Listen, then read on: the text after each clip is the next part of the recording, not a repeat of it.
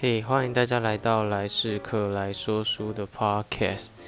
今天的主题是为什么穷人越穷，富人越富？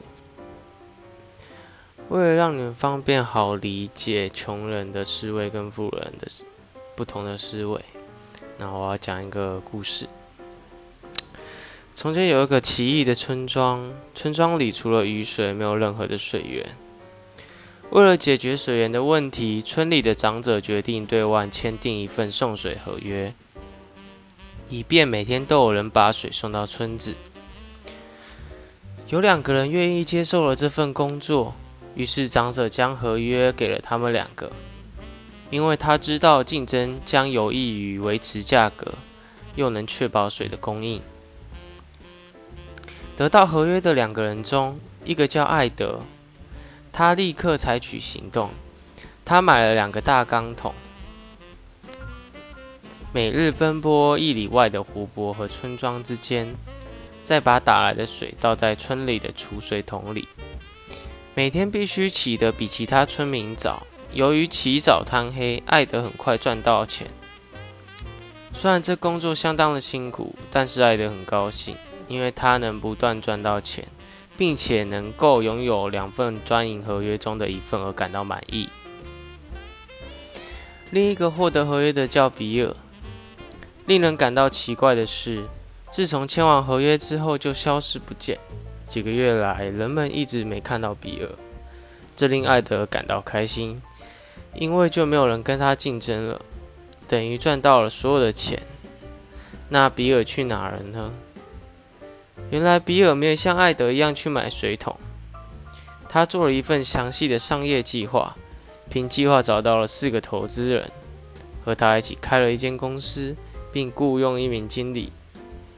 六个月后，他带着一个施工团队和一笔投资回到了村庄，花了一年的时间修建了一条从村庄通往湖泊的不锈钢水管道。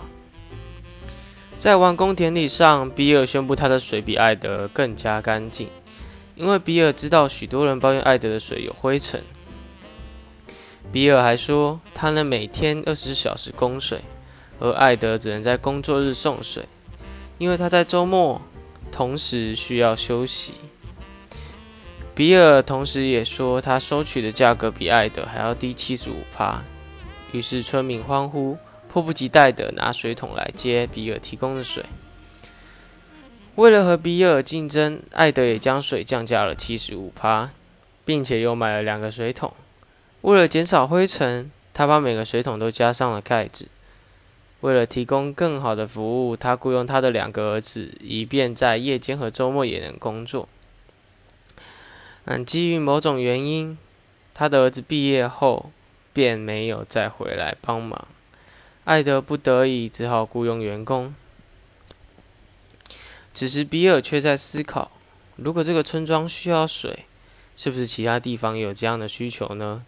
于是，他重新拟定商业计划，开始向全国甚至全世界推销快速、大容量、低成本且卫生的送水需求。他每天能送几十万桶水，无论他是否工作，这些钱都源源不绝地流入比尔的银行账户。从此，比尔幸福的生活着，而艾德在余生仍拼命工作着，最终还是永远陷入了财务问题中。